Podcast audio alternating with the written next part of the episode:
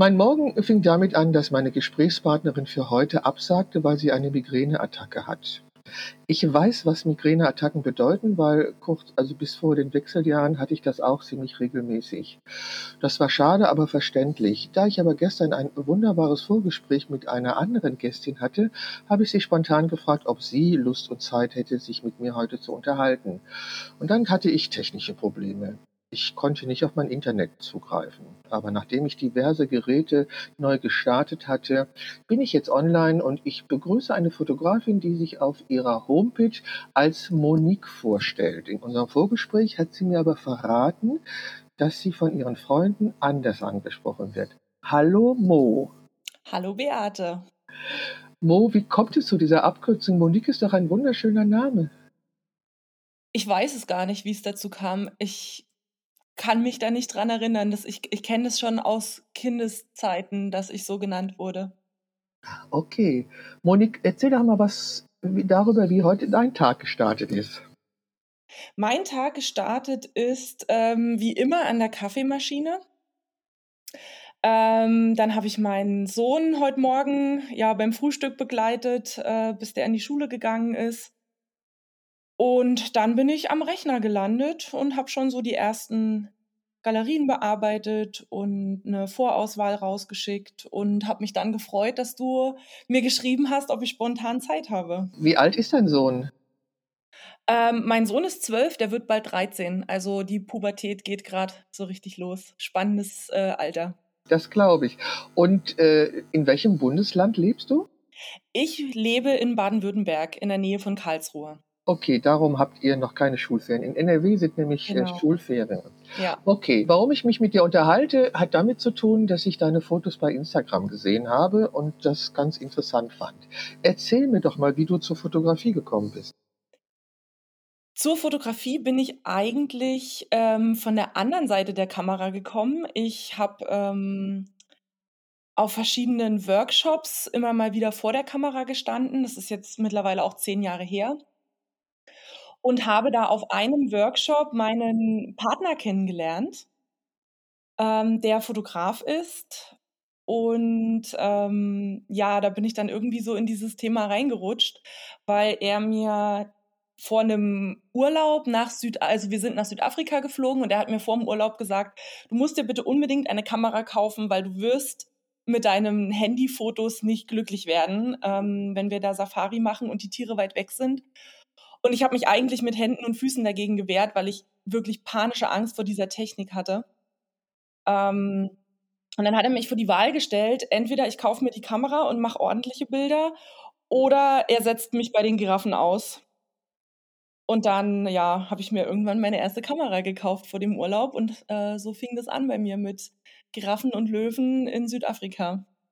Erzähl doch mal was zu der Motivation, als Model vor der Kamera zu stehen.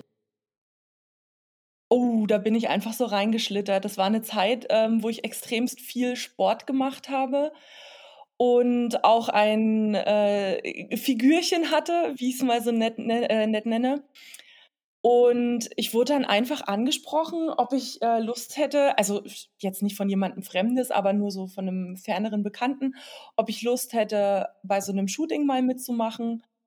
Und dann hat so eins das andere ergeben. Die Bilder waren dann damals noch auf Facebook und das hat dann ähm, der Leiter einer Kunstschule gesehen, der Fotoworkshops anbietet und hat mich dann angefragt, ob ich ähm, halt für so einen Workshop auch mal zur Verfügung stehen würde. Habe dann, wie gesagt, da meinen Partner kennengelernt, der Fotograf ist, und dann war das so ein Selbstläufer irgendwie. Okay, aber das ist ja ein interessanter Weg. Das heißt, du weißt, äh, wie das ist, vor der Kamera zu stehen, und genau. du wurdest angefragt, weil du eine der normativen Schönheit äh, entsprochen hast. Genau, ja. Okay. Und dann hast du dich entschieden, dir eine Kamera zu kaufen. Was war das für eine Kamera?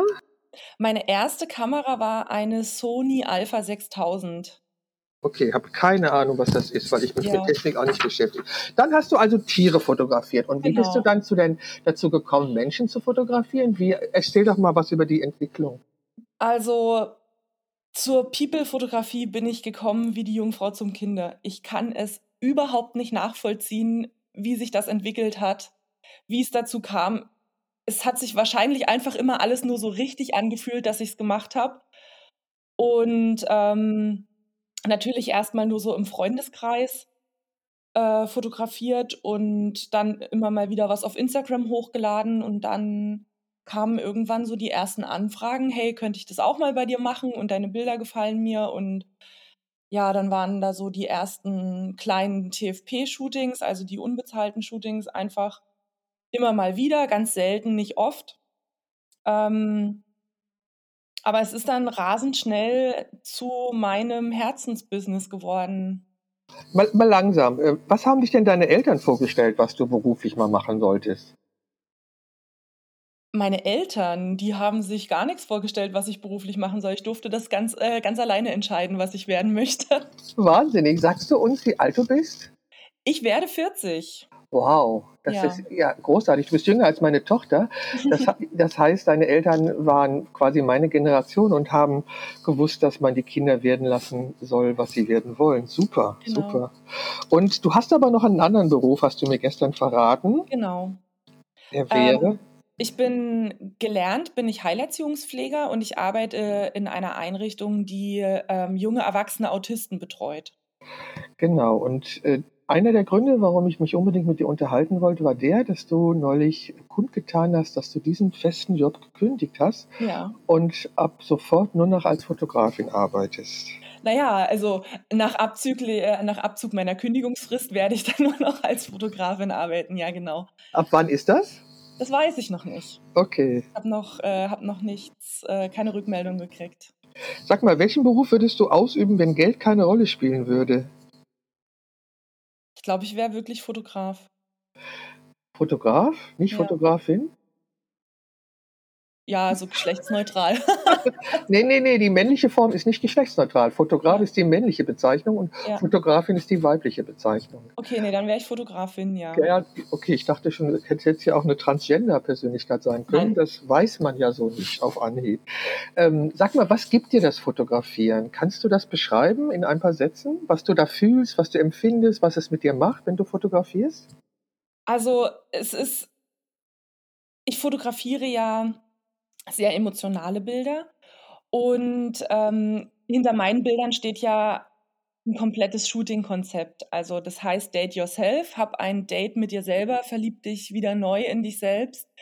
Ähm, und zu mir kommen meistens Frauen, die ganz arg mit sich hadern oder einen Lebensabschnitt beendet haben, wie Trennung vom Partner oder die Kinder sind ausgezogen, ähm, die feststellen, dass sie halt nicht nur Mama und, ähm, Arbeitnehmerin und beste Freundin sind, sondern auch, dass sie ja immer noch sie selber Frau sind.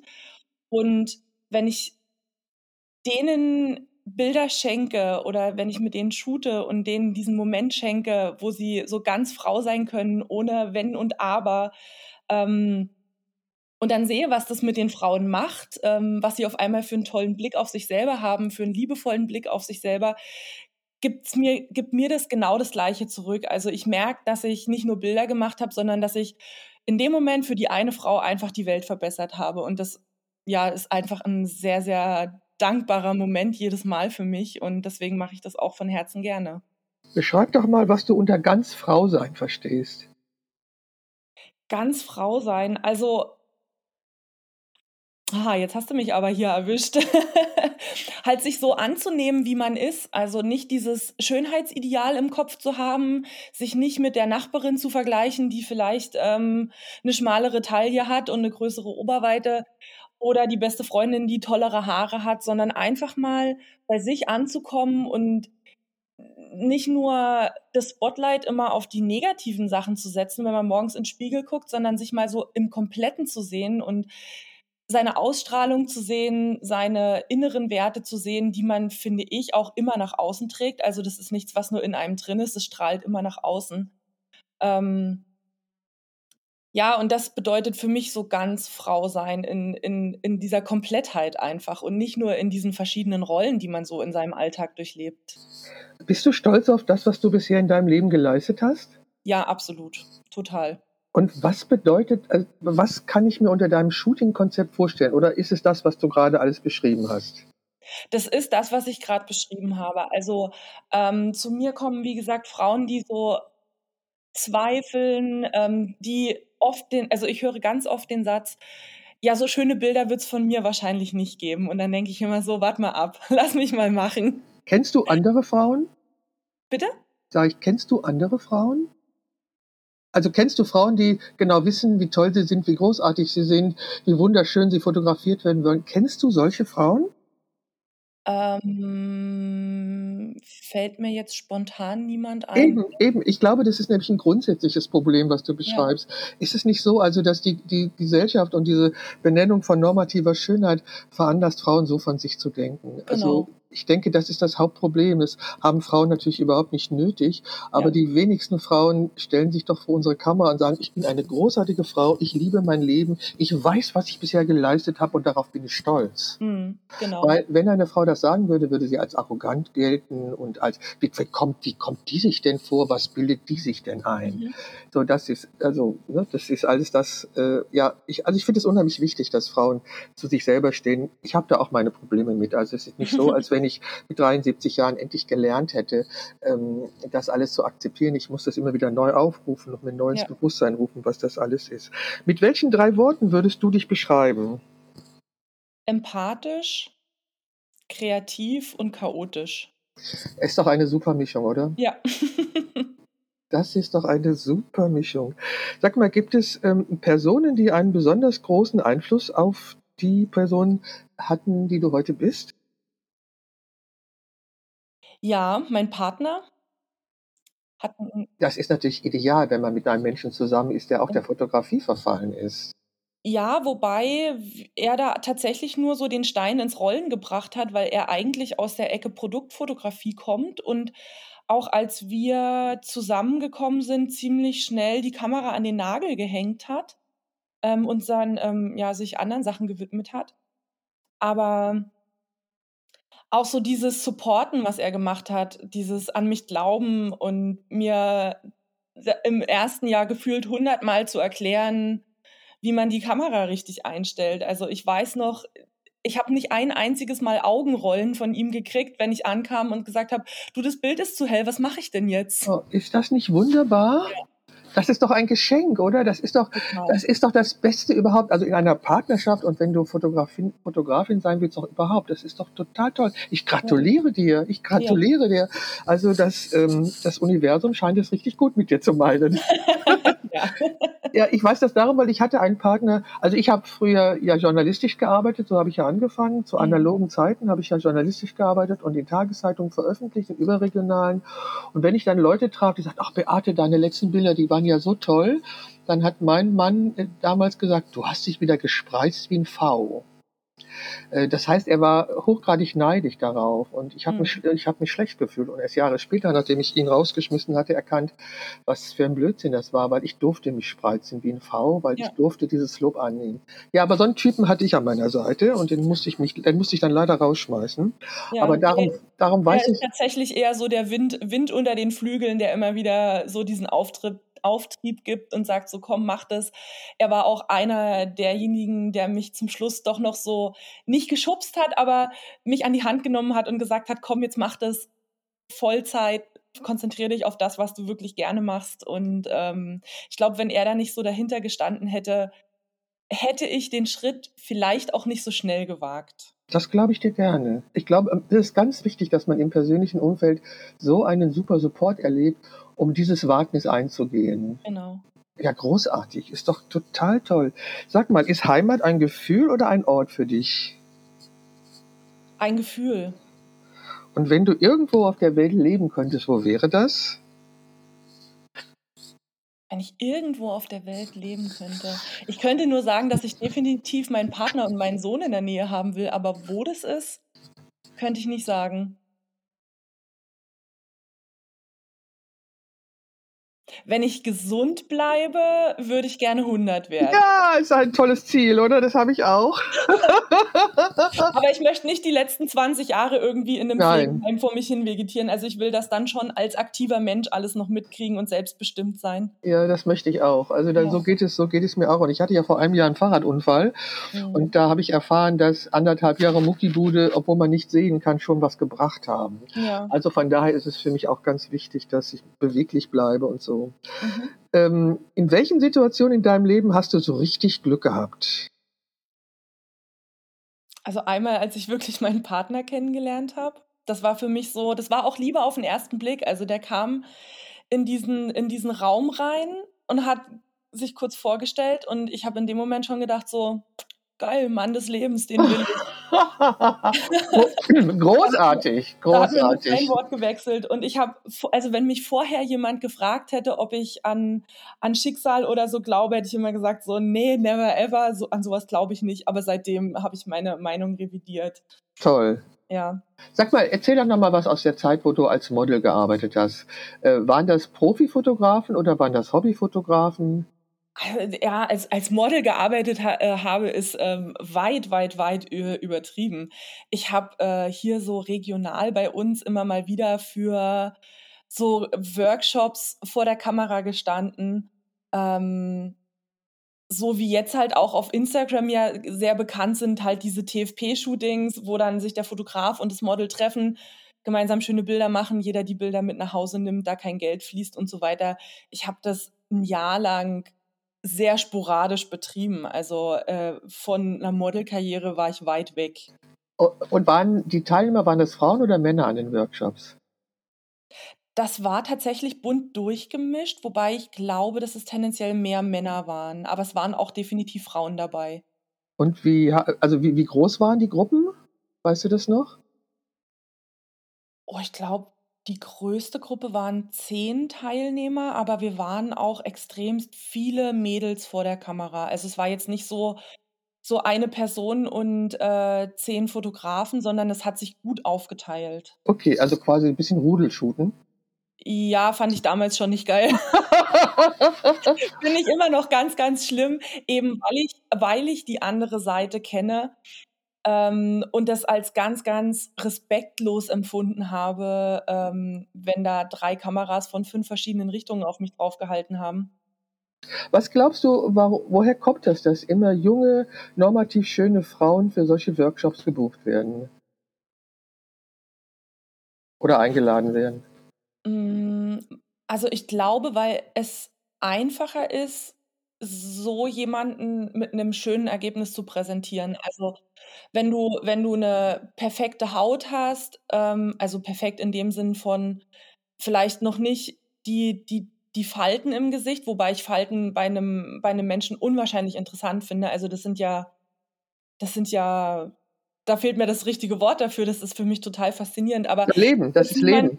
Das ist genau. sichtbar das ist sichtbares Leben ist das, Genau, das ja. ist so Tagebuch auf der Haut. Mhm. Ähm, also, wenn wenn du jemanden hast, der jetzt noch keine verquollenen Augenränder hat oder irgendwie schlechte Haut oder schon äh, oder 'ne fleckige Haut oder so, sondern wirklich so dieses, was man sich unter so 'nem typischen Modelgesicht vorstellt, kannst du ja mit schlechtem Licht und schlechter Fotografietechnik nicht so viel kaputt machen wie bei 'ner Person, die halt einfach schon 'n reiferes Gesicht hat.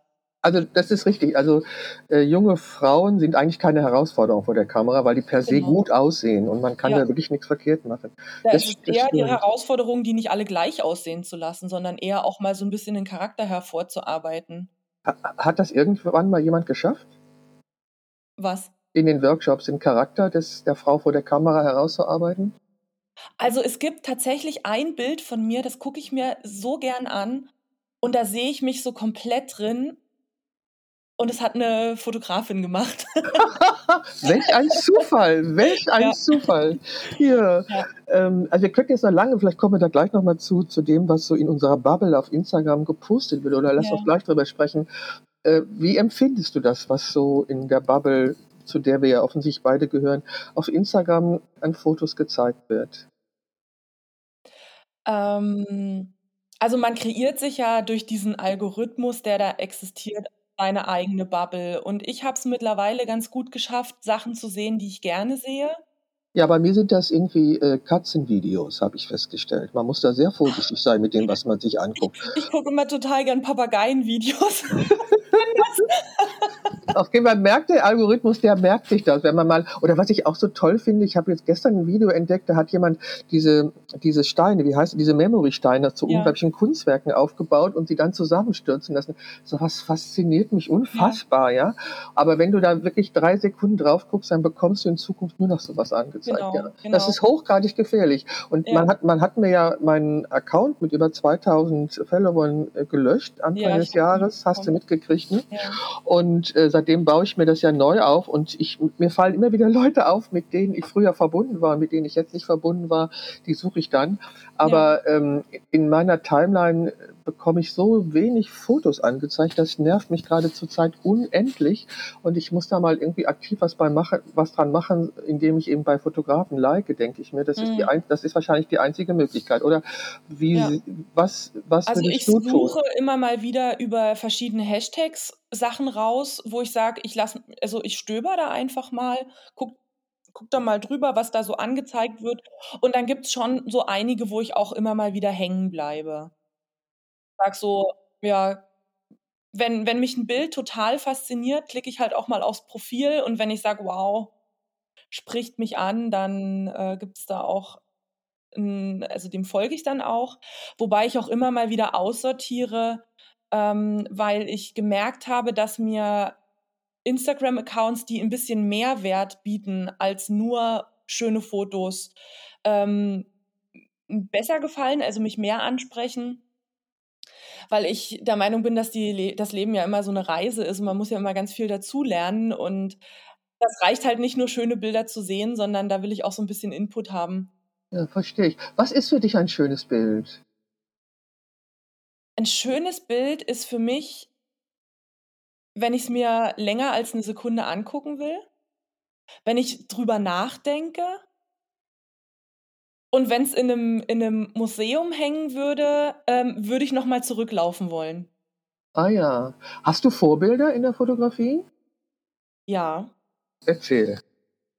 Also, total faszinierend finde ich die Bilder vom Stefan Beutler. Kennt ja jeder, bei dem habe ich jetzt vor Kurzem 'n Coaching gehabt, einfach weil ich gesagt habe, es ich finde es so faszinierend, ich will wissen, wie das funktioniert. Und was hast du gelernt? Erzähl doch mal. Was habe ich gelernt? Ich habe gelernt, dass ich zu hektisch bin für schöne Bilder. Dass ich ähm, das Witzige ist, mein Kopf denkt bei Kundenshootings anders als bei kreativen freien Shootings. Bei Kundenshootings war ich total war ich die Ruhe in Person und also wirklich Ruhepol schlechthin. Und bei freien Shootings war ich sehr hektisch und habe nicht zugelassen, dass das Bild entsteht. Und bin dann immer so 'n bisschen an mir selber verzweifelt. Und dann hat immer so so dieser letzte Schritt dahin gefehlt, der die Magie ins Bild gebracht hat. Und da das war so 'n ganz, ganz großer Gamechanger in meinem Kopf, als ich das verstanden habe.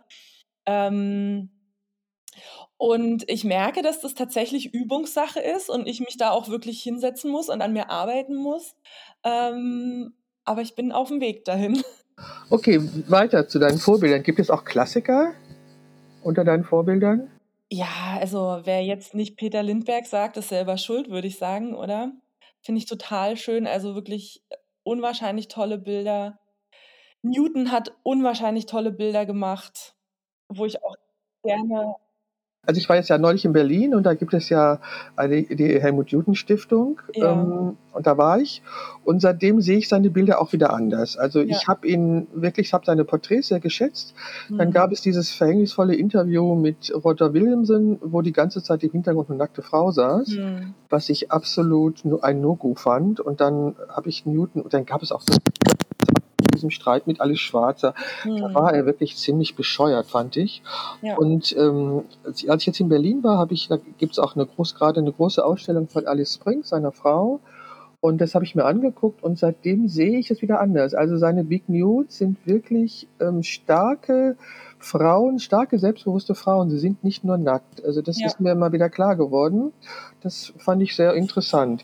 Weiter. ist ich finde es ich finde es total spannend, ähm, da jetzt so rauszuhören, dass ja im Endeffekt das Wissen über den Künstler ja deine Sicht auf seine Werke auch komplett verändern kann. Also, beeinflussen, nicht stark verändern kann. Also, Ja. ich bin ein absoluter Picasso-Fan, immer schon gewesen. Oh ja, ich auch. Und ähm, aber er, gehört zu den, also aus meiner Sicht gehört er zu den größten Künstlern des 21. Jahrhunderts. Und François Gillot, ähm, einer seiner Opfer, ist ja neulich erst gestorben, ist eine starke Frau, die hat ihn überlebt. Also man konnte Ja. ihn auch überleben. Und ähm, also wie gesagt, also wo ich nicht von, äh, wo ich äh, gelernt habe oder wo ich äh, nicht mehr getrennt habe von Persönlichkeit und Kunst, ist bei Tarantino. Ich war ein absoluter Tarantino-Fan. Mhm. Dann war er mal in einer Pressekonferenz in Deutschland und hat das hohe Lied auf Leni Riefenstahl gesungen. Das geht nicht für Mhm. mich. Und seitdem ähm, bin ich ein, nicht, kein Freund mehr. Also ich mache das wirklich nicht konsequent durch, dass ich das trenne äh, oder nicht, sondern von Fall zu Fall entscheide ich das. Genau. Also So. man boykottiert ja innerlich dann irgendwie auch die ganzen Sachen. Ja, und ich finde, das haben wir ein gutes, also über Tarantino, ich war wirklich, ich war wirklich entsetzt. Wie kann man sich in Deutschland hinsetzen und eine Leni Riefenstahl hochloben? Das Mhm. geht nicht. Du Mhm. weißt, wer Leni Riefenstahl ist. Ich nick mal. ich habe es am Rande mitgekriegt, ja. Also Leni Riefenstahl hat, hatte die unglaubliche Chance als Frau, ihre kreativen Ideen umzusetzen, was natürlich eine wahnsinnige Chance ist. Sie hat es nur im Dienst der Nazis getan. Mhm. So, und das ist also ein No-Go. Und sie hat bis zu ihrem Tode bestritten, dass sie wusste, was damals passiert ist. Das ist der Mhm. Grund, warum ich sie Ja. ablehne. Also sie wird im Ausland gefeiert, weil man im Ausland löst man das los. Also das, was Ja. sie gesagt hat von ihrer Kunst. Also wirklich, sie hatte eine, als Frau eine einmalige Chance. Das Mhm. ist richtig, mit ihren Filmen wirklich, also etwas umzusetzen. Aber das hat sie in den Dienst der Nazis getan. Und ich finde, das ist nicht zu entschuldigen. Ich Ja. als Deutsche kann das nicht entschuldigen. Und von daher kann ich das nicht trennen. Und das Mhm. aber, wie gesagt, ähm, Auf meiner, auf meiner Inspirationsliste, auch durch Instagram kennen und lieben gelernt, sind auf jeden Fall Nadine und Kim, also Nadine Wisser und Kim Höhnle, die, zu denen ich auf jeden Fall aufschaue, die mich immer wieder inspirieren und motivieren und ja, ich, das, das sind für mich so Göttinnen der Fotografie, also greifbar.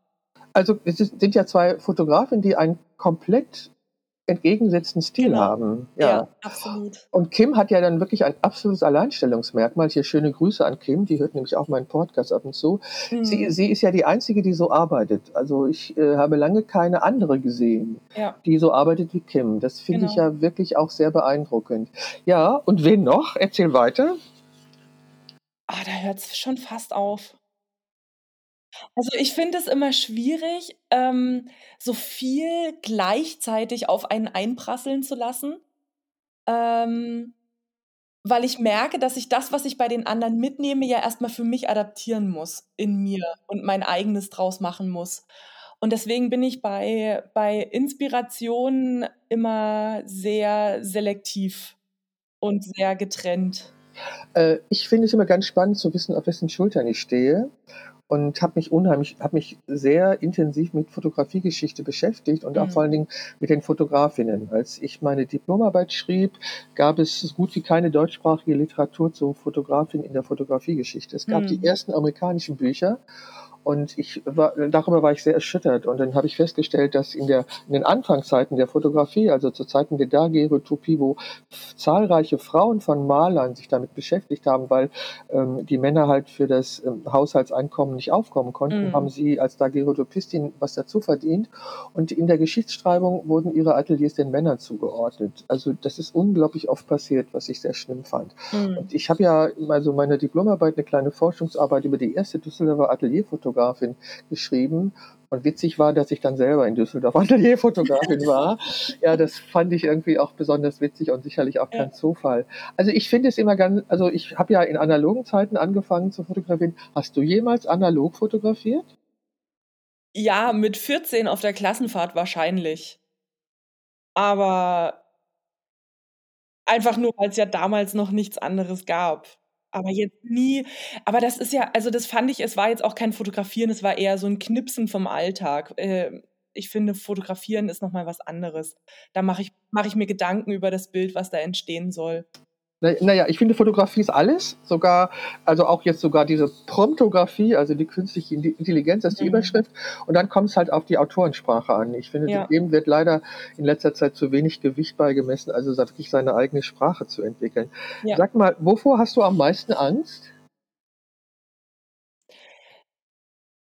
Tatsächlich vorm Krankwerden. Also dieses körperliche Eingeschränktsein äh, und nicht mehr das machen zu können, was man gern möchte. Also, ich habe das 2021 schmerzlich gespürt. Ähm, da ging das auch erst so los bei mir mit der Fotografie. Also, ich habe 2000 Ende 2020, ähm, es bei mir so mit der People-Fotografie los und ich hatte im April 21 einen Unfall ähm, wo ich mir den Fuß relativ kaputt gemacht habe, ähm, mir die Bänder abgerissen habe, die Ferse gebrochen und ich war wirklich vier Monate lang mit Krücken unterwegs und durfte nicht belasten. Und das hat mich extremst geprägt, diese Zeit, weil ich gemerkt habe, wie schlimm das ist, wenn man will und nicht kann. Und davor habe ich wirklich Angst. Du, das kann ich absolut nachvollziehen. Weil, also Autonomie und Eigenständigkeit sind ja wirklich Werte, auf die wir unser Menschsein richten. Ja. Ne? Okay, sag mal, was fällt dir an einem anderen Menschen als erstes auf? Seine Ausstrahlung, die Energie, die er mitbringt. Äh, kann, kann das mit, deinem, mit deiner Berufsausbildung und mit deiner Berufserfahrung zu tun haben? Definitiv, ja, ja, absolut. Beschreib das mal. Also, ähm, ich arbeite mit Menschen, die aus dem Autismus-Spektrum sind und da ist die verbale Kommunikation, also sprich die gesprochene Kommunikation, die Worte, die da rauskommen, äh, nur eigentlich vernachlässigbar. Also, die sprechen entweder gar nicht oder das, was gesagt wird, ist nicht das, was gemeint ist.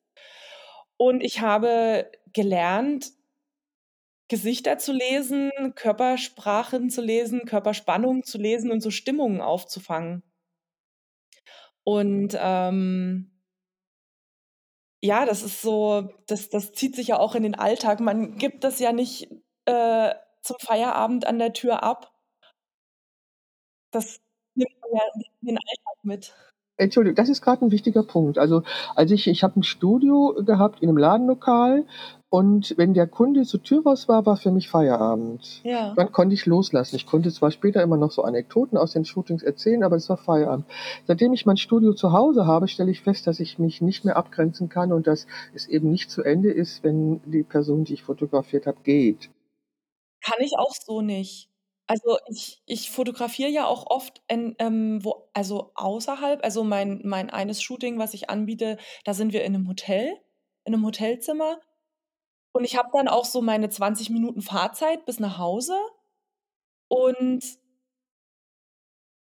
ich nehme die Stimmung trotzdem mit. Also, wenn wenn da wenn wir da beide mit einer sehr ruhigen, andächtigen, in sich gekehrten Stimmung rausgegangen sind, zieht sich das bei mir auch noch so in den Tag mit rein. Und wenn das eher was ganz Dynamisches und Euphorisches ist, dann dann zieht sich das bei mir auch noch in den Tag so mit rein.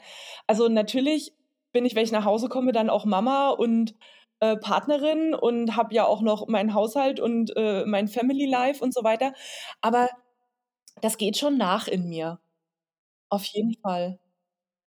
Mhm. Und es ist ja die Energie, die der Mensch äh, ausstrahlt, die genau. äh, auf einen übergeht. Ja, das kenne ich auch. Ja. Sag mal, für was würdest du mitten in der Nacht aufstehen? Für ziemlich viel. Für eigentlich fast alles. Okay. Was darf in deinem Kühlschrank nicht fehlen? In meinem Kühlschrank darf nicht fehlen ähm, veganer Joghurt. Warum? Weil ich ein absoluter Joghurt-Fan bin und leider keine Kuhmilchprodukte essen darf. Oder was heißt leider? Mittlerweile finde ich es ganz gut. Ähm, aber ich bin allergisch auf Kuhmilchprodukte, deswegen gibt es bei mir immer veganen Joghurt. Welches war das schönste Kompliment, das man dir jemals gemacht hat? Ich glaube an dich. Oh, ja. Für was würdest du tun, wenn du schlechte Laune hast? Möchtest du dann lieber allein gelassen werden oder brauchst du jemanden, der dich aufmuntert? Oh, das kommt drauf an, warum ich schlechte Laune habe. Also manchmal brauche ich dann jemanden, wo ich meine schlechte Laune ablassen kann und danach ist wieder gut. Also dieses typische Dampf ablassen. Ähm, aber wenn so, aber das sind eher so Themen, die von außen kommen. Also wenn mich was von außen beeinflusst und, und mir schlechte Laune macht. Wenn ich, wenn ich selber bin, dann, also wenn ich mir wegen mir schlechte Laune mache, dann eher für mich, dann brauche ich eher Zeit für mich alleine. Und was könnte das von außen sein, was dir schlechte Laune macht? Was mir immer schlechte Laune macht, ist, wenn ich irgendwas sehe, was unfair ist. Also was ich als unfair empfinde. Das Das geht voll in mich rein. Äh, was war der seltsamste Traum, den du jemals hattest? Der seltsamste Traum, den ich jemals hatte? ich habe keine Ahnung. Ich träume so viel Scheiß. Äh, was habe ich denn? Ich habe letztens erst, wo ich wach geworden bin und gedacht habe: „Was ist es?“ Da habe ich mit irgendwelchen, ähm, Influencern, die ich also wirklich Leute, die so dieses diese diesen Beruf Influencer haben und die ich auch nur von da kenne ich habe mit denen gekocht in meiner Küche und es gab ganz spooky Gerichte. Ich weiß nicht mehr, ja, das das war so Anfang der Woche irgendwie mal mein Thema gewesen. Kochst du gerne? Ja, sehr gerne. Kochen ist für mich, äh, Alltags-Yoga. Ach, wie schön. Ich Das heißt, du jeden Tag. Also, das ist das heißt, du bist ein Genussmensch. total, ja. Äh, hast du ein Lieblingsbuch, eine Zeile in einem Buch oder ein Gedicht? Ja, ich habe ein Lieblingsbuch, das ist „Die Stadt der träumenden Bücher“ von Walter Mörs. Okay, was gefällt dir daran so gut?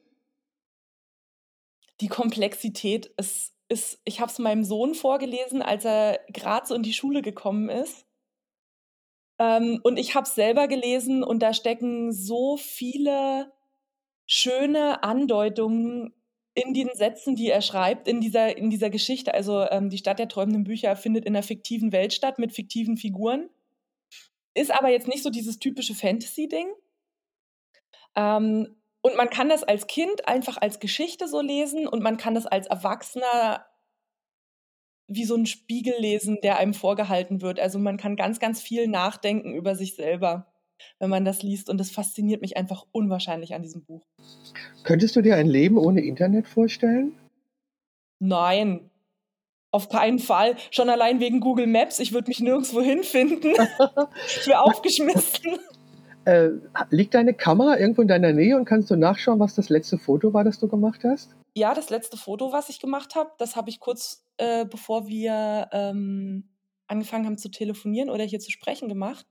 Das ist mein Wohnzimmerfenster mit einer leichten cremefarbenen Gardine, durch die wunderschönes Licht fällt auf einen geflochtenen Bastteppich drauf. Also Muster und Lichtwirkung und zu guck Genau, zu gucken, ja. was Licht halt macht. Genau, weil ich übe mich grade oder ich ich versuche mich grad zu üben. Nein, ich versuche nicht, ich mache es, ähm Details in Bildern einzufangen, also, ähm, auch so 'ne Bildsprache zu entwickeln, weil ich ich bin 'n extremst analytischer Mensch. Ich gucke mir meine Bilder immer sehr kritisch an und sage so: „Das finde ich gut, das finde ich nicht gut, das würde ich gern ändern“ oder „Was stört mich daran? Was muss ich anders machen?“ Ähm, und ich habe festgestellt, dass ich oft die die Person oder das Objekt Objekt, worum's geht, in den Mittelpunkt setze und das oft das Bild dominiert. Ähm, und mich faszinieren aber grad Bilder, wo die Person und der Raum drum rum so 'ne Symbiose ergeben und wo keiner dem anderen die Show stiehlt. Und deswegen habe ich mir jetzt als Aufgabe gemacht, einmal am Tag so ein Bild zu schießen und mir das anzugucken, um zu analysieren, was stört mich jetzt und was nicht und was mache ich morgen anders. Wunderbar. Also, das ja, das ist natürlich großartig. Also, ich bin auch die härteste Kritikerin, was meine Arbeit angeht. Sag Ja. mal, ich bin grad auf deiner Homepage unterwegs und da ist habe ich ganz viele Porträts von Frauen und da guckt nur eine einzige mit einem Auge in die Kamera. Alle anderen gucken woanders hin. Ist das Absicht? Dass die Frauen nicht in die Kamera gucken, meine ich. Ähm, nein, das ist keine Absicht. Das ist einfach so das das entsteht so in meinem Workflow, würde ich's mal nennen. Also, das sind mal das Also sind 4, 8, 12, 16, 20 Bilder und auf diesen 20 Bildern gibt es 1, 2, 3 Fotos, wo die Frau in die Kamera guckt. Also, dass sie nicht in die Kamera guckt, ist, äh, die Mehrzahl. Ja. Ist das Jetzt Zufall? Jetzt muss ich's mal selber aufmachen. Ähm, ja, ich glaube schon. Hm, also, unbewusst vielleicht, weil im Endeffekt ja meine Bilder so entstehen, dass dass ich ja stiller Beobachter werde. Also, ich schicke die Frauen ja so in ihre eigene Welt rein. Wie machst du das? Ah, durch Musik, durch Anleitung. Ich kann, glaube ich, sehr gut anleiten. Eben auch ein Vorteil meines meines Berufs, ähm, weil Menschen im Autismus-Spektrum anders denken als wir. und komplexe Sachen oft aufgedröselt brauchen, um sie zu verstehen. Also als Beispiel, ich, wenn ich sage, geh dir mal die Hände waschen, ist es für viele zu komplex. Ich muss es aufgliedern in geh zum Waschbecken, mach den Wasserhahn an, mach deine Hände nass, nimm dir Seife und so weiter. Und deswegen kann ich relativ gut auch meine Menschen vor der Kamera anleiten. Ähm, und halt, ja, wie gesagt, mit Musik, mit, mit äh, kleinen Aufgaben, die die kriegen. Ähm, zum Beispiel, fahr dir mal mit deinen Fingerspitzen über dein Dekolleté und spür mal, wie weich deine Haut ist und wie sich dein, wie, wie, das, wie das kribbelt auf deiner Haut. Oder stell dir mal vor, das sind gar nicht deine Finger, sondern die gehören jemandem anders. Vielleicht auch gar nicht unbedingt deinem Partner oder so. Ähm, du lässt also Geschichten im Kopf entstehen. Ja, aber gar nicht unbedingt fiktive Geschichten, sondern eher so dieses ähm, besinn dich mal auf das, was, was vielleicht ja schon mal da war. Also deswegen bin ich ja auch auf diesen, diesen Namen Date Yourself gekommen, weil im Endeffekt machst du ein Date mit dir selber aus und fühlst dich auch so wie, wie, wie vor deinem ersten Date, was du mit deinem Partner hattest. Also du überlegst dir, was du anziehst, du bist halt so ein bisschen nervös, was wird passieren, ähm, du siehst den anderen dann vor dir, siehst vielleicht nicht nur die ganz, ganz tollen Seiten, kannst aber die Seiten, die jetzt vielleicht äh, na, negativ nicht angehaucht sind, aber die jetzt nicht unbedingt so ein Highlight sind, ähm, mit einer so einer mit so einer Milde einfach betrachten und nicht nicht ähm, nicht wertend betrachten und ähm, auch so dieses vielleicht dieses erste körperliche Näherkommen, ähm, das findet während einem Shooting bei mir mit dir selber statt. Und deswegen sind es eigentlich gar keine Geschichten, sondern ich lasse nur erinnern. Hört sich total schön an. Wirklich, hört sich total ja. schön an. Ich glaube, das ist auch wichtig und ich habe auch erfahren, dass es Frauen wirklich gut tut, äh, sowas gesagt zu bekommen, wie du sagst, weil die, also ich habe ja häufig auch Schwangere fotografiert mhm. und war immer erstaunt, was für ein Körpergefühl sie hatten oder nicht hatten, ja. obwohl gerade in ihrem Körper ein neues Leben heranwuchs. Ja. Wie würdest du deine Bildsprache, wie würdest du deine eigene Bildsprache beschreiben? Also sehr emotional und energiegeladen. Das ist aber widersprüchlich, oder? Nee. Nee, Energie gar nicht. Ist, Energie ist auch ein Gefühl, du hast vollkommen Ener recht. Es kann, ja, es kann ja auch eine ruhige Energie sein. Energie muss ja nichts Dynamisches, äh, Lautes, Kräftiges sein. Eine Energie kann ja auch was ganz Beruhigendes, Sanftes sein. Also wenn ich, wenn ich ein, wenn ich Babys hier habe, also ich fotografiere ja auch Hochzeiten und ähm, Schwangere und ich mache ja auch Newborn-Fotografie. Ähm, wenn ich Babys hier habe und die einfach nur am Schreien sind, weil vielleicht die Mama gestresst ist, weil man will ja jetzt schöne Bilder und jetzt möchte ich doch, dass mein Kind hier funktioniert und schläft. Die sprechen das nicht aus, aber die, die haben das ja so. Ja, ja, das Kind spürt das und das fühlt sich irritiert. Genau.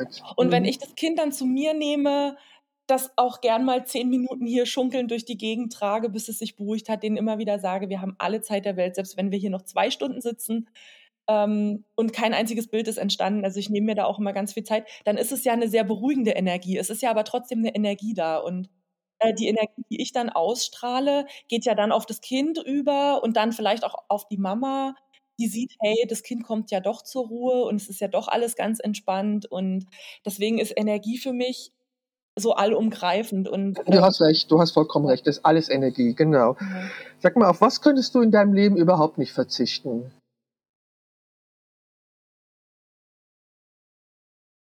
Pommes. Das ist für, Pommes sind für mich das absolute Highlight im Leben. Wer die erfunden hat, der gehört gekrönt. Okay, gibt es etwas, wovon du schon lange träumst, dich aber noch nie getraut hast, es zu tun?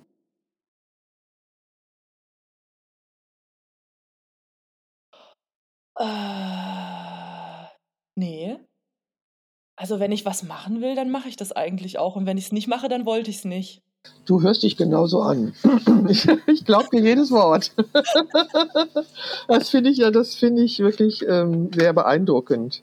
Es gibt noch dieses nette kleine Spiel in meinem Podcast, der Gegensatzpaare. Ich hatte dir davon ja. schon erzählt. Ja. Das würde ich jetzt gerne mit dir machen. Bereit? Ja. Also, iOS oder Android? iOS. Analog oder digital? Digital. Windows oder Apple? Apple. Die wahre Liebe oder ein Sechser im Lotto? Wahre Liebe. Ist doch Theo ein Sechser im Lotto. Theorie oder Praxis? Praxis. Gesund oder lecker? Lecker. Bist du eher ein Morgen- oder ein Abendmensch? Definitiv Abendmensch. Farbe oder Schwarz-Weiß? Schwarz-Weiß. Fotobuch oder Ausstellung? Fotobuch? Studio oder on Location? Und. Nicht oder und. Zoom oder Festbrennweite? Festbrennweite. Blitzanlage oder Tageslicht? Tageslicht. Geplant oder spontan? Spontan geplant. Lieber Wildcampen oder Luxushotel? Wildcampen. Auf der linken oder der rechten Bettseite schlafen? Oh, ich muss auf der linken schlafen. Ich würde gern auf der rechten schlafen. Bier oder Wein? Bier. Schoko, Und Wein. Schoko oder Vanillepudding? Schoko. Tee oder Kaffee? Kaffee. Online-Shopping oder Einkaufszentrum?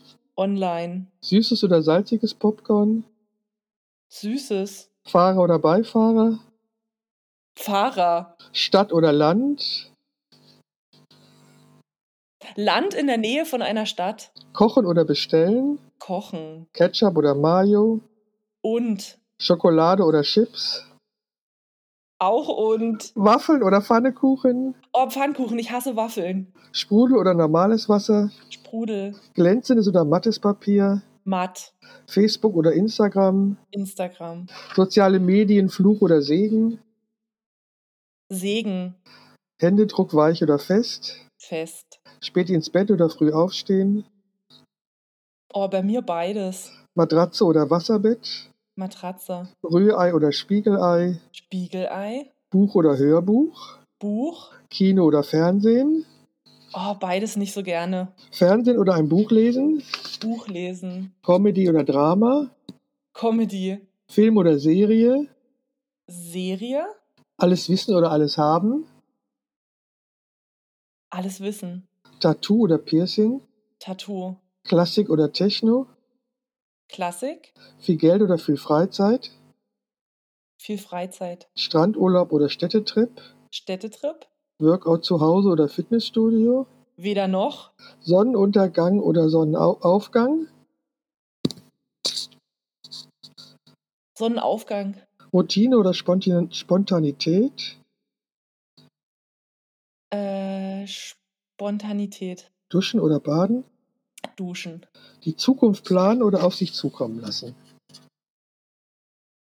Oh, beides auch. Geplant auf mich zukommen lassen. Okay, sag mal, du bietest äh, verschiedene Sachen an, also Familienshooting, Hochzeitsfotos, Ja. dann die Date Yourself. Wie verteilt sich das, also prozentual auf deine Arbeit? Kannst du das einschätzen? Ähm, also im Sommer sind es einige Hochzeiten, jetzt nicht so mega viele. Ähm, das meiste sind wirklich diese Date-Yourself-Geschichten als Porträt oder halt, ähm, wenn ich mit den Frauen ins Hotel gehe. Ich habe aber momentan gerade extremst viele Babys hier, habe ich das Gefühl. Rechne mal zurück. Was war das denn für eine Zeit, als sie entstanden sind? Was war denn da los? Stromausfall? Extreme Ich Kälte? Extreme Kälte oder irgend sowas? Nee, also ich glaube, das liegt daran, ähm, weshalb ich auch sage, dass, dass ja die sozialen Medien tatsächlich ähm, für mich ein Segen sind. Ich habe festgestellt, wenn ich das, was ich zeige von meinem Alltag, von meinem Arbeitsalltag, das, das zieht so Spuren hinterher für die nächsten, die kommen. Also wenn ich viel von dem Date Yourself gezeigt habe, dann, dann hat man ja oft bei den Zuschauern so einen Wunsch geweckt irgendwie, ha, das hätte ich auch gern.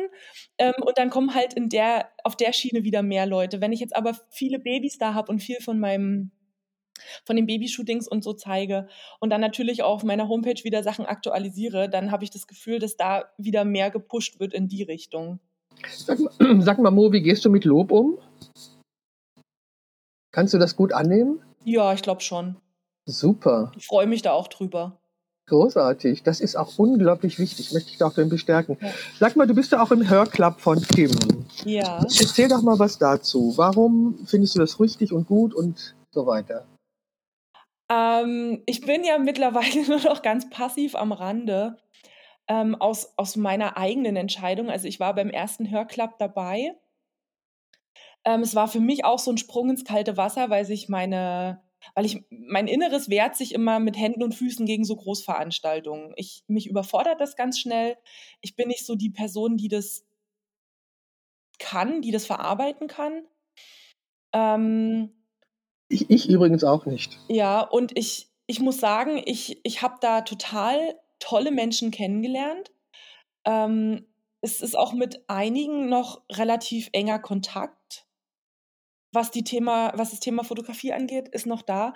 Aber ich bin mir auch ziemlich sicher, dass da Frauen waren. Wenn die mir das jetzt sagen würden, dass die da waren, müsste ich ja sagen, aber ich würde es nicht glauben. Also mich, mich überfordert sowas. Ich kann sowas nicht verarbeiten in, in der Masse irgendwie.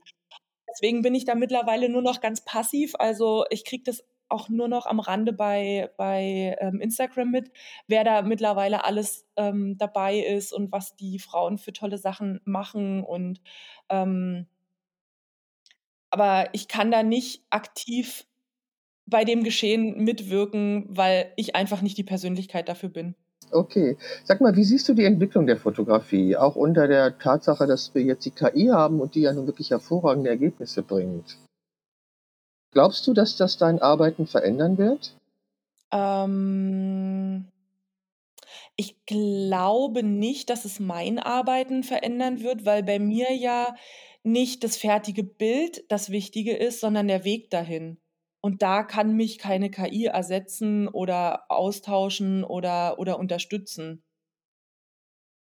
Also es, es gibt sicherlich Sachen, die ich nutze, ähm, schon in der Bildbearbeitung, die einfach. Ja, ja, klar, das meine ich nicht. Das nutzen wir ja alle ja. seit Jahren, ohne dass wir wissen, genau. dass das KI ist. Also, nee, ja. nee, ich, nee, nee, das meine ich nicht. Ich meine Sondern nur dieses fiktive Herstellen von Tatsachen, die nicht da sind. Ja, zum Beispiel. Also man kann ja, also in absehbarer Zukunft werden wir ja alles kreieren können. Ich glaube, der Spiegel hat jetzt ein Titelbild ja. ähm, mit solchen Fotos, die ja nun wirklich auf den ersten Blick echt aussehen, ja, wenn ja. du nicht so reflektierst. Ähm, wie schätzt du das ein? Und was glaubst du, hat das Auswirkungen auf deine Art zu arbeiten? Oh, ich, ich weiß es, also wie ich das einschätze, ich hader da auch immer mit mir selber zwischen Faszination und Angst. Ähm, es ist schon faszinierend, was da alles geht. Ähm, Angst davor, was für ein Schindluder damit getrieben werden kann. Wir müssen ja immer mehr auf uns aufpassen, dass wir nicht, dass wir da nicht irgendwie ähm, in eine Falle tappen, ne? In eine Falle reintappen oder irgendwie zum Spielball von irgendwelchen Machenschaften werden ich glaube, dass es meine Arbeit, die ich momentan mache, nicht beeinflussen wird, weil dieses Zwischenmenschliche ja das Wichtige ist und dieses, dieses Mindset, was dahinter steht. Und ähm, also ich sage immer, die KI kann alles machen, sie kann nur keine Seele in die Augen zaubern. Genau, genau. Ich glaube, das trifft es perfekt. Und es ist auch das, weshalb ich da bei meiner Arbeit überhaupt keine Angst habe, dass es ersetzt werden kann weil ähm, es gibt wahrscheinlich Boudoir-Fotografen und Fotografinnen wie Sand am Meer, aber es ist ja trotzdem mein Weg dahin, dieses Bild entstehen zu lassen und mein Konzept dahinter und meine Handschrift, die meine Bilder tragen, die das Ganze einzigartig machen. Was glaubst du, warum gerade dieses Sujet in der letzten Zeit so, ja, so einen starken Zulauf gefunden hat? Weil sich einfach, glaube ich, die, die Rolle der Frau in letzter Zeit oder was heißt in letzter Zeit, aber so in den letzten Jahrzehnten extremst gewandelt hat. Von, von wo nach wo? Ja, nicht, also man ist nicht mehr Frau von Herrn Doktor oder Frau, äh, Hausfrau und Mutter und man funktioniert. Also sprich, man, man lebt nicht nur seine Rollen, die man hat, sondern man wird auch wieder als Mensch wahrgenommen oder man darf sich als Mensch präsentieren, als Frau. Man darf ähm, emotional sein, man darf weiche und harte Seiten gleichzeitig zeigen. Man darf als Frau auch stark sein, ohne dass es gleich als arrogant rüberkommt oder als Diva. Also ich, ich sprich jetzt so, äh, ich rede jetzt von Alltagsfrauen, jetzt nicht irgendwelche Filmstars oder. Nee, wir reden über unsere Kundinnen quasi, genau. ja. Ähm, und auch dieses, äh, ja, unabhängig sein und es gibt, also es ist ja nicht nur das, das Körperliche, auch, ähm, auch die, im Kopf wandelt sich ja ganz viel bei Frauen. Aha, was ähm, wäre das? Ja, so, also ich stecke da auch in so einer Bubble drin, wo es darum geht, Sachen einfach aufzuarbeiten, ähm, zu gucken, warum habe ich verschiedene Triggerpunkte in meinem Leben? Warum verletzen mich Sachen? Wo man dann wirklich so ganz tief auch in die Kindheit reingehen kann, in, in verschiedene Glaubenssätze, die da in einem gewachsen sind. Ähm, und ich glaube, dieses Zeitalter, wo man, wo man erst psychisch komplett am Ende war und dann auf irgendeiner verstaubten Psychiatercouch gelandet ist äh, und sich dann im Endeffekt vielleicht sogar dafür schämen musste oder geschämt hat und das Ganze verstecken wollte, das ist halt nicht mehr so. Also es, ist, es zählt ja gerade irgendwie, also es ist, ja, es ist ja gut, sich mit sich selber auseinanderzusetzen. Ähm, Sachen zu hinterfragen, die in einem selber passieren, zu gucken, wie kann ich mich weiterentwickeln und nicht nicht stehen zu bleiben. Also mir hat mal eine sehr, sehr wichtige Person gesagt, ich weiß gar nicht, warum du dich immer weiterentwickeln willst. Es ist doch gut, so wie alles ist. Und das war für mich der Punkt, wo ich gesagt habe, ich muss mich von dieser Person trennen. Das geht nicht mehr. Ähm, und, und das ist ja so, das ist ja so, das ist gerade so die und das, das, das tut natürlich auch ganz viel mit der Weiblichkeit. Sag mal, wie entwickelst du dich als Fotografin weiter? Bitte? Wie entwickelst du dich als Fotografin weiter? Was tust du für deine persönliche Weiterentwicklung? Ja, wie, also wie ich schon gesagt habe, meine Bilder ganz kritisch betrachten und kritisch ist nicht negativ, sondern einfach auch, auch positiv. Also ich gucke mir auch Bilder an und denke so, krasser Scheiß, das hast du gemacht? Never ever, wo ich mir das selber fast nicht glaube. Und dann komme ich aber so in diesen analytischen Teil, warum? Ähm, warum fasziniert mich das so? Wie kann ich das wiederholen? Aber auch bei, bei Bildern, wo ich sage, die gucke ich mir an und ich fühle sie einfach nicht, wo ich denke, ich habe sie gemacht, aber ich fühle sie einfach nicht. Warum fühle ich sie nicht? Was, was, was, ist, was fehlt mir da? Warum ist die Magie nicht in dem Bild drin, die ich in einem anderen Bild habe? Und hast du eine Antwort gefunden? Ja, dass es vielmehr gar nicht so mit dem Bild zu tun hat, sondern wirklich mit dem Drumherum, wie dieses Bild entstanden ist. Äh, sag mal, erklär das mal. Was bedeutet das? Also, ja, dieses Bild entstehen lassen, nicht nicht nicht eine Person irgendwo hinstellen bei einem schönen Licht und dreimal draufdrücken und sagen: „Okay, das ist jetzt das Bild“, sondern die Person einfach mal in der Situation verharren lassen, weil mich faszinieren unwahrscheinlich Bilder, die durch Ruhe Magie ausstrahlen, die so in sich ruhen. Ähm, und da gehört natürlich auch die Person dazu, die in sich ruht und wenn ich die da irgendwie von links nach rechts scheuche und sage, stell dich mal hier hin und dann mache ich drei Bilder und stell dich mal dahin, dann mache ich drei Bilder, ähm, dann, dann fehlt das ja irgendwie. Und das ist das, was ich vorhin auch schon gesagt habe. Ich habe witzigerweise, wenn ich mit Kunden geshootet habe, dann kommt die ja auch nicht zu mir und wir fangen sofort an zu knipsen. Da, da passiert ja noch ganz viel ringsrum. Und wenn wir dann so nach unserem, unserem Kennenlernen und unserem Kaffeeklatsch vorher dann so in Richtung Fotos gehen, platziere ich die auch immer schon in diesem ersten Set ähm, genau auf dem Stuhl, wo ich die fotografiere und lasse die dann erstmal da sitzen und baue dann noch verschiedene Sachen auf. Also ich schiebe dann noch Gardinen von links nach rechts und stelle meine Kamera noch richtig ein, aber ich lasse die ankommen in dieser Situation, auf diesem, auf diesem Platz, in diesem Licht, in dieser Energie. Ähm, und das ist das, was oft den Zauber aus meinem, oder der, der, wo der Zauber in meinen Bildern gefehlt hat, wenn ich vorher nicht die Ruhe hatte und die Leute nicht angekommen sind bei sich und in der Situation. Verstehe. Wie wichtig ist dir die Umgebung? Also ich arbeite ja sehr häufig in einem ganz äh, schlichten Studio, also nur eine Rückwandlicht mhm. und die Person. Bei mir gibt es ja wenig, also manchmal habe ich Baustörer ein, aber äh, seit neuestem, erst seitdem ich mit Tageslicht arbeite. Ähm, wie wichtig ist für dich die Umgebung? Bei der bei so einem Shooting. Also wie auch bei der Aussage, zum Beispiel Date with yourself. Ähm, ja, also ähm, die ist schon wichtig, weil es muss ja auch wieder zur Stimmung passen, die die Bilder zeigen sollen. Ähm, also ich habe bewusst dieses Hotelzimmer ausgewählt, weil das einfach noch mal so diesen diesen Kitzel mit hervorruft: „Hey, wann wann gehe ich denn mal alleine in 'nen Hotelzimmer? Wann mache ich das denn mal nur für mich?“ Ähm, dann ist es auch ein 'n optisch sehr schönes Hotelzimmer. Das ist ja, du kommst da rein und denkst erst mal: „Boah, voll schön irgendwie hier.“ Und deswegen finde ich das schon wichtig. Ähm, und wenn ich ich ich shoote ja auch viele Sachen bei mir zu Hause, da ist mir das auch wichtig, dass dass es drumrum passt. Also, dass die die Leute, die hier reinkommen in mein also, ich fotografiere viel im Wohnzimmer. Ich habe das Glück, dass ich 'n riesengroßes Wohnzimmer habe mit 2 großen Fensterfronten, ähm, dass die halt nicht erst mal durch meine, äh, dreckige Küche durchstiefeln müssen, weil irgendwie macht das ja doch was mit einem. Ähm, oder wenn ich ja, ich habe zum Beispiel auch schon in der in der Stadt auf 'ner F in 'ner F auf 'ner belebten Straße in immer in den Grünphasen von 'ner Ampel fotografiert. Wo, ähm, 'n 'n Model in 'nem ja, so schon so 'n bisschen diesen Pretty Woman Style in so 'nem Tüllrock mit 'ner mit 'ner Spitzencorsage ganz dynamisch über die Straße gelaufen ist, total selbstbewusst war. Ähm, wir wirklich immer gewartet haben, bis die Fußgängerampel grün wurde und dann losgerannt sind im wahrsten Sinne des Wortes, äh, wo die Umgebung total viel gemacht hat und total wichtig war, weil die einfach das hat sich auch so so so schön ergänzt. Das war wir hatten Bock auf die Bilder.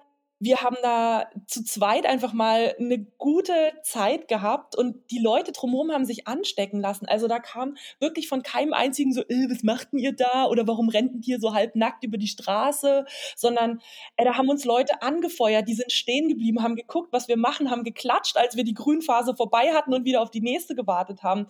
Da sind Autos langsam gefahren, die uns zugerufen haben: „Hey, das ist voll cool, was ihr da macht“ und auch nicht gar nicht abwertend irgendwie. Ähm, und das ist ja dieser Raum drumrum, der hat so die Energie mit aufgenommen und uns noch weiter gepusht und genauso kann ja auch Ruhe äh, sinnliche Sachen, ähm, das Foto total beeinflussen. Deswegen, ähm, finde ich das schon extrem wichtig, das ja. Also, wir unterhalten es uns ein seit über einer Stunde und ich Ja. spü ich spüre deine Begeisterung und deine Leidenschaft für die Fotografie, was mir unsagbar gut gefällt natürlich. Ja. Sag mal, jetzt am Ende dieser einen Stunde, hast du noch eine Frage an mich? Die darf auch ruhig persönlich sein. Eine Frage an dich. Ja. Würdest du eher in die Zukunft gucken können oder noch mal was in der Vergangenheit erleben? Oh nein, für mich gibt's nur die Zukunft. Die Vergangenheit kann ich doch nicht mehr ändern. Also Aber wenn du's könntest, wenn du's ne, machen ne, ne, könntest ne, und guck noch mal mal an dem Punkt von früher stehst. Ne, ne, also, ich bin ja die Person, die ich heute bin, bin ich aufgrund meiner Vergangenheit. Ja. Und wenn ich jetzt sagen würde, ich möchte was verändern, dann würde ich meine Person verändern. Also, Mhm. ich ich würde natürlich gern was verändern. Ich würde gerne auf den Krebs verzichten. Ich würde gerne auf bestimmte Unfälle verzichten. Mhm. Natürlich würde ich das gerne. Ich würde gerne auf so manchen Schmerz verzichten oder auf manchen Verlust. Ja klar, das ist ja menschlich, aber dann wäre ich doch nicht die, die ich heute bin. Das heißt, du würdest lieber in die Zukunft gucken, äh, was die noch so für dich bereithält? Also, ich bin unglaublich gespannt auf die Zukunft. Ich Mhm. versuche jetzt zu leben und, ähm, bin unglaublich gespannt auf die Zukunft. Und gestern waren, wie gesagt, wieder meine Enkelkinder da, weil die, äh, am Montag in Urlaub fahren für 3 Mhm. Wochen und ich habe dann noch mal Fotos gemacht und das ist, ähm die sind die große Liebe meines Lebens. Also, Ja. das ist, äh, unfassbar. Ich hätte niemals gedacht, ähm, was Enkelkinder einem bedeuten können, weil ich das nicht wusste. Ich habe 'ne Tochter und ich war alleinerziehende Mutter und. Studentin und freiberufliche Fotografin. Das war 'n anstrengendes Leben und ich bin heilfroh, dass aus ihr 'n guter Mensch geworden ist und wir immer noch Kontakt haben und ich jetzt diese wunderbaren Enkelkinder habe. Ähm, aber wie toll Enkelkinder sind, das weiß ich erst, seitdem ich sie habe. Das habe ich vorher nicht gewusst und ja, und ich möchte gerne alt werden, um zu erleben, wie aus ihnen erwachsene Menschen werden. Ja. Und, ähm, ja, ich finde ich finde es spannend, was noch alles kommt. Auch das Ungeplante. Also, ich plane jetzt ich habe jetzt keine 5 oder 10 Jahrespläne. Das macht man in meinem Alter nicht mehr. Ähm, ich habe vor, gesund zu bleiben, beweglich zu bleiben und, ähm, ich ich habe ja grad dieses Jahr steht ja ist ja für mich ein großer Paradigmenwechsel auf ganz, ganz vielen Ebenen. Ähm, da versuche ich grade mit klarzukommen und dann Mhm. hatte ich ja grade dieses Fototreffen, auf dem ich fotografiert worden bin und da muss ich jetzt grade da werde ich jetzt den 2. Teil zu schreiben und das Ja. hat mich noch mal veranlasst, darüber nachzudenken, was passiert, wenn ich fotografiere. Das war mir wieder nicht so klar. Nein, ich finde mein Leben grandios. Ich finde es famos. Ich liebe das, was ich tue. Die Vielfalt auch all dessen, spontan jetzt einen Podcast mit dir aufzunehmen, weil der andere abgesagt wurde. Ich liebe so was. Ja. Und, ähm, ja, ich bin sehr gespannt, was alles noch auf mich zukommt. Und die Vergangenheit ist gut, so wie sie ist. Ich kann sie nicht verändern wenn ich es wollte, ja, also es geht ja nicht. Ich beschäftige mich ungern mit Dingen, die nicht gehen. Also ja. das ist so. Und wie gesagt, die hat mich ja zu der Person gemacht, die ich heute bin. Genau. Und ähm, wenn ich das nicht gut finden würde, das wäre natürlich ein blöder Start in den Tag. Ne? Also ja. so und äh, natürlich gibt es Sachen, die ich ändern möchte. Wie gesagt, ich wäre gerne gesünder. Ich hätte gerne den Krebs nicht gehabt. Ich hätte gerne das und die Folgen dessen nicht gehabt. Klar, warum natürlich hätte ich das gerne. Ich hätte gerne nicht diese äh, ähm, Bronchitis gehabt, die ich jetzt die letzten Tage, die letzten Wochen hatte. Ja, aber mhm. äh, es ist Leben so und es wer weiß, ich, ja, wer weiß, wofür es gut war. Ich weiß es genau. nicht. Aber ich finde es okay. Ich mag mein Leben. Ich mag äh, das, wenn ich morgens aufstehe und im Bett liege und meine, meinen Gedanken zuhöre und denke, hm, interessant, was da denkt. Und äh, ich liebe das. Also ich finde das total okay. Ich lebe nicht in der Vergangenheit. Nein, ich kann es nicht ändern, was in der Vergangenheit, was Vergangenheit ist, vergangen. Das Einzige, was ich beeinflussen kann, ist heute, ist der Moment, ist das Jetzt. Ja, sehr schön. Ja, ich danke dir ganz herzlich. Das war ein wunderbares Gespräch über Fotografie und ich liebe es, mich mit Menschen auszutauschen, die die gleiche Leidenschaft empfinden für die Fotografie, weil das tue ich. Die Fotografie ist für mich wirklich die größte Leidenschaft. Ja. Ich habe gesagt, Partner sind gekommen und gegangen, aber die Fotografie ist geblieben und das wird sie auch, ja, und das wird sie auch weiterhin und da kann auch kein Mann mit äh, konkurrieren. Genau, ähm, oder die Fotografie kommt mit dem Partner. wie ja, wie bei dir. Das finde ich, also das ich total großartig. Ich habe natürlich immer Anni Leibowitz beneidet. Also wenn man mit einem Menschen wie Susan Sonntag verbunden ist, das ist natürlich eine Umgebung, in der man sich kreativ entfalten kann. Ja. Und äh, ich war auch mit Fotografen befreundet, so war das nicht. Und die, es gab auch einen, der mich auch gepusht hat. Der hat aber gesagt, ich würde nicht alles leben, was in mir wäre. Man würde, ich würde immer nur den, die Spitze des Eisbergs leben. Er hat recht gehabt, mhm. obwohl er, obwohl er ein toxischer Mann war, aber hat er einen großen Einfluss darauf gehabt, auf spätere Entscheidungen. Ja. Auch, auf, auch auf die Entscheidung, als er wieder Kontakt mit mir aufnehmen wollte, dass ich das nicht getan habe. Mhm. Äh, sowas gibt's auch. Ja, aber Leben ist das, ist was Wunderbares und es gibt ja. keine Alternative dazu. Genau. Also in diesem Sinne, ich wünsche dir alles Gute weiterhin für deine Arbeit, auch für deinen Neustart in die absolute Eigenständig Selbstständigkeit als Fotografin. Dafür wünsche ich dir alles, alles Gute. Ich danke dir von Herzen und danke, dass ich in deinem Podcast dabei sein durfte. Ich danke dir. Das war sie, die Momentaufnahme, der Podcast von Beate Knappe und ich bin Beate Knappe, Fotografin in Düsseldorf. Schön, dass du auch dabei bist und hoffentlich auch beim nächsten Mal. Bis dahin, bleib gesund.